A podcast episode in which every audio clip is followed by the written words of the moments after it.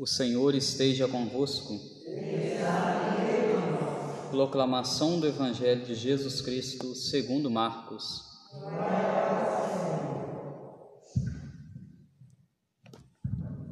Naquele tempo, Jesus se manifestou aos onze discípulos e disse-lhes: Ide pelo mundo inteiro e anunciai o Evangelho a toda criatura.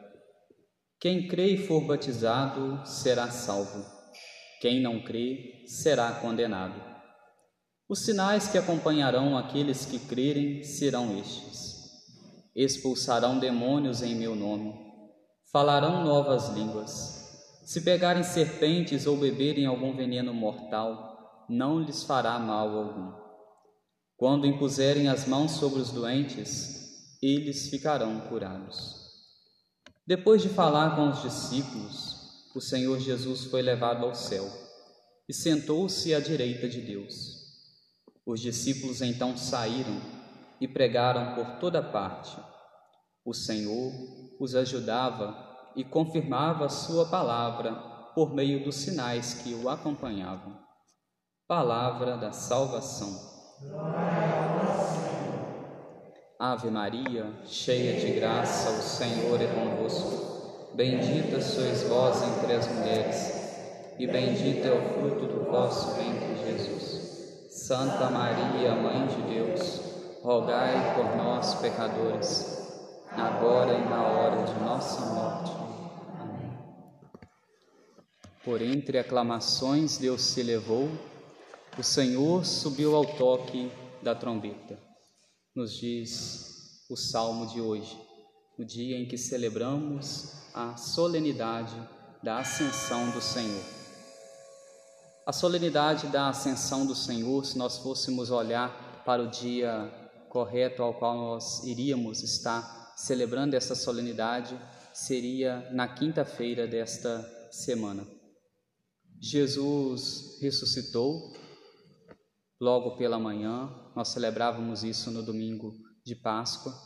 Durante os 50 dias, Jesus foi aparecendo aos apóstolos, aparecendo algumas mulheres de Jerusalém, aparecendo aos discípulos, mostrando assim que ele havia ressuscitado.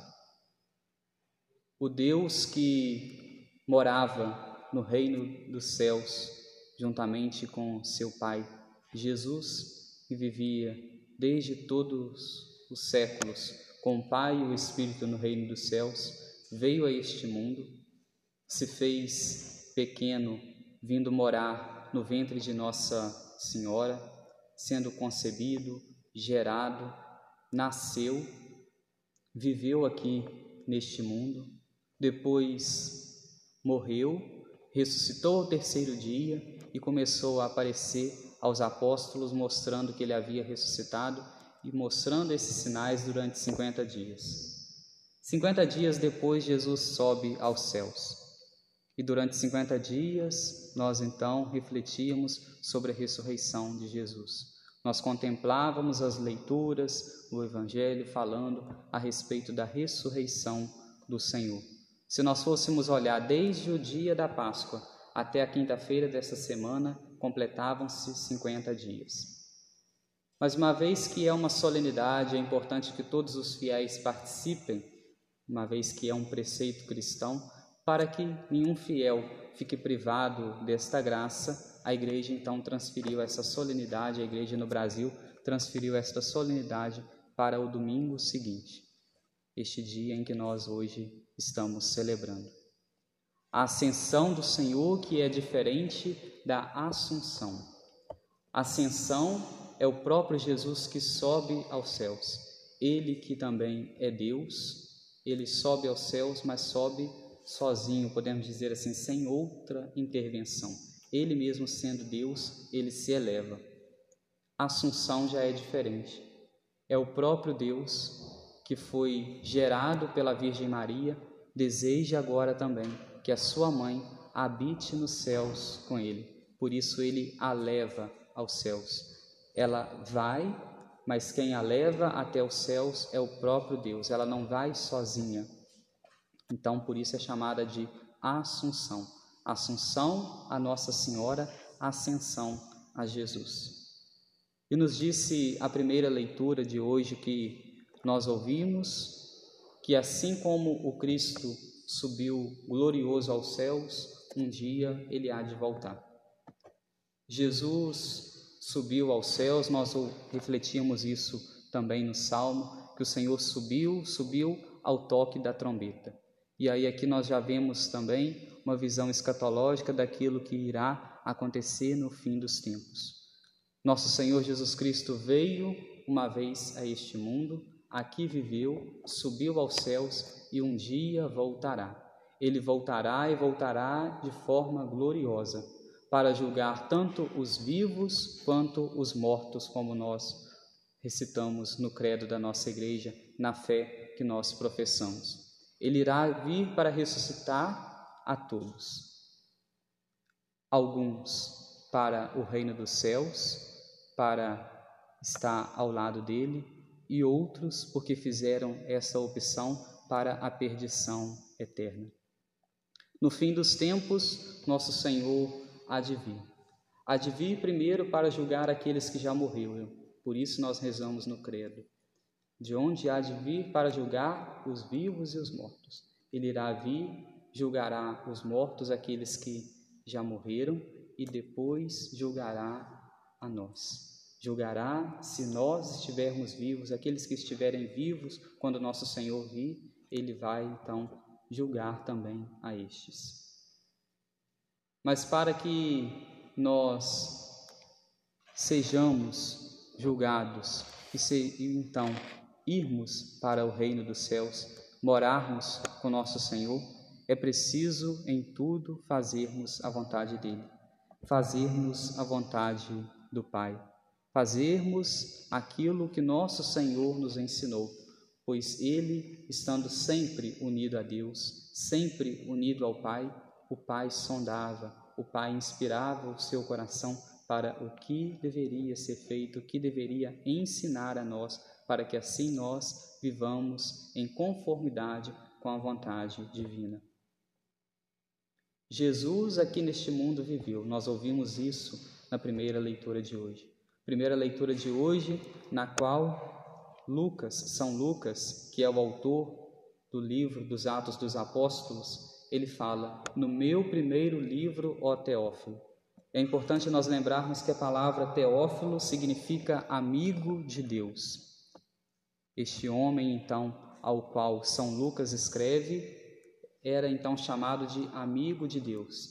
São Lucas não traz o nome dele, mas o chama, podemos dizer assim, de um apelido, amigo de Deus. Amigo de Deus, porque naquela época nós não, não tínhamos as gráficas como hoje, que as pessoas vão escrevendo, compilando várias traduções, às vezes vários escritos daquele mesmo texto. Este homem, então, Teófilo, amigo de Deus, ele então quem redigia aquele livro. São Lucas então o escreve e para que mais pessoas pudessem ter contato com ele, este homem, então chamado de amigo de Deus, ele compilava, ele reescrevia aqueles livros para que mais pessoas tivessem então acesso à palavra de Deus. E São Lucas vai nos dizer que no primeiro livro dele, ele falou de tudo o que nosso Senhor realizou. São Lucas, ele não foi apóstolo de nosso Senhor, ele não foi judeu, ele era grego, mas ele procurou procurou estar em contato com Deus, procurou as fontes para que pudesse escrever o seu evangelho. E depois de escrito esse evangelho, ele escreve então o livro dos Atos dos Apóstolos. Por isso, se nós fôssemos pegar o evangelho de São Lucas e logo em seguida fôssemos ler o livro dos Atos dos Apóstolos, nós iremos ver que parece que um livro e o outro se completam justamente porque foi o mesmo autor e após São Lucas escrever um livro, ele escreve depois o outro. Escreve este outro livro, mostra-lhe quem foi de fato nosso Senhor, quem foi de fato o Cristo, nos narra como aconteceu isso, o livro dos Atos dos Apóstolos que hoje nós ouvimos na primeira leitura nos narra, como aconteceu quando nosso Senhor subiu aos céus. Os apóstolos estavam ali com eles, reunidos. Os apóstolos ficaram deslumbrados ao verem aquela visão de nosso Senhor subindo aos céus. Mas dois anjos aparecem a eles, dizendo que não eram para poder ficarem somente ali, era para eles irem anunciarem. Aqueles apóstolos foram, anunciaram, levaram a palavra de Deus, levaram a palavra de Deus e sofreram as consequências disso. Sofreram as consequências disso com o martírio, com a morte, derramando o seu sangue, entregando a sua vida pelo evangelho de nosso Senhor, pela palavra de nosso Senhor, para que todos pudessem compreender e colocar a palavra de Deus em prática, eles não negaram a fé. Embora perseguidos, eles permaneceram firmes. Eles permaneceram firmes porque sabiam que ali estava a verdadeira fé. Ali estava a fé no Cristo. Eles não arredaram o pé, mesmo nos momentos mais difíceis, nos momentos de perseguição. Eles sabiam que a única religião, a única religião verdadeira é aquela instituída por nosso Senhor. Embora viessem falar com eles de outros deuses, falsos deuses, pedindo a eles para que se inclinassem diante de imperadores, se inclinassem diante de outros deuses, deuses meramente humanos, eles permaneceram firmes, permaneceram na sua fé, porque sabiam que o único Deus que existe é o Deus uno e trino, ao qual nós professamos a fé, ao qual veio a este mundo, morreu em uma cruz e se ascendeu aos céus, subiu aos céus e hoje está sentado à direita de Deus Pai. Um dia vai vir julgar os vivos e os mortos e também está lá junto dele o Espírito Santo. Era preciso que Jesus subisse aos céus para que fosse derramado sobre eles o Espírito Santo. Jesus já havia dito isso. Jesus já havia prometido isso. Jesus nos pede para que em tudo façamos a vontade do Pai. Aqueles que fazem em tudo a vontade do Pai, que vivem uma vida conforme o Evangelho, conforme aquilo que Deus pede, conforme aquilo que nosso Senhor nos pede, nós ouvimos. Quando impuserem as mãos sobre os doentes, eles ficarão curados. Aqueles que vivem uma vida íntima de Deus, vivem próximos de Deus, a própria vida dos santos, os próprios santos vão nos dizer isso, a própria teologia mística que vem falar sobre a espiritualidade vai nos dizer isso. Aqueles que estão mais próximos de Deus, aqueles que vivem uma vida íntima de Deus, tentam fazer em tudo a vontade de Deus, quando rezam, quando dobram seus joelhos pedindo ao Pai, o Pai os concede grandes graças. Por isso, o Evangelho nos diz: quando impuserem as mãos sobre os doentes, eles ficarão curados. Aqueles que em tudo fazem a vontade do Pai, quando suas preces são dirigidas ao Pai, elas são atendidas. São atendidas porque as preces que ele faz são preces, são pedidos que estão em sintonia com o coração de Cristo. Uma vez que a pessoa já está tão em sintonia com Deus, as suas orações, os seus pedidos são também pedidos que estão no coração de nosso Deus e por isso esses pedidos são atendidos. O Evangelho nos fala ainda que aqueles que pegarem serpentes, a serpente não ferirá a eles, não derramará o seu veneno. Se pegarem serpentes e não beber, expulsarão demônios em meu nome, falarão novas línguas. Se pegarem serpentes ou beberem algum veneno mortal, não lhes fará mal algum. O que seria isso? Esse mal da serpente que nos é falado quando nós tocamos na serpente. Ninguém toca em uma serpente porque deseja, ninguém toca em uma cobra porque deseja, às vezes por um descuido.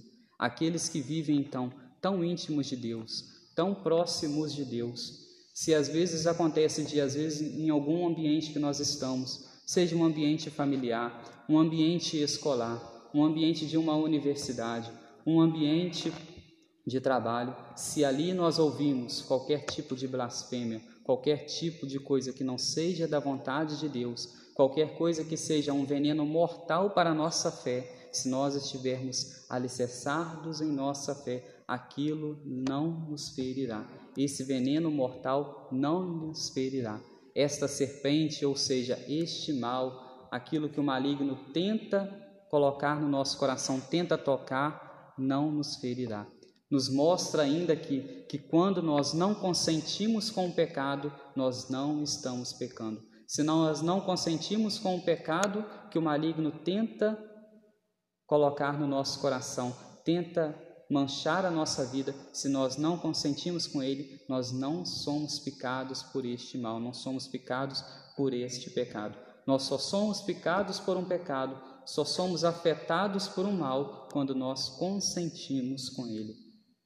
Possamos então hoje, olhando para nosso Senhor Jesus Cristo, ele que sobe aos céus, desejarmos também um dia morarmos nos céus desejarmos também um dia estarmos junto dele, junto dos anjos, junto dos santos, junto de nossa excelsa padroeira, Santa Mãe de Deus, ela que vela por nós, seus filhos, que ela possa velar também por nós aqui nesta vida, quando aqui estamos, para que um dia nós possamos contemplar nosso Senhor Jesus Cristo, possamos contemplar a Virgem Maria no reino dos céus. Se nós queremos ver a Deus nos céus, se nós queremos ver a Nossa Senhora nos céus, se nós queremos ver os anjos e santos no céu, é preciso em tudo fazermos a vontade do Pai.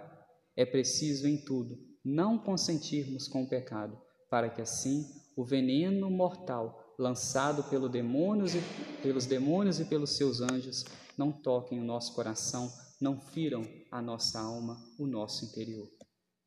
Louvado seja o nosso Senhor Jesus Cristo.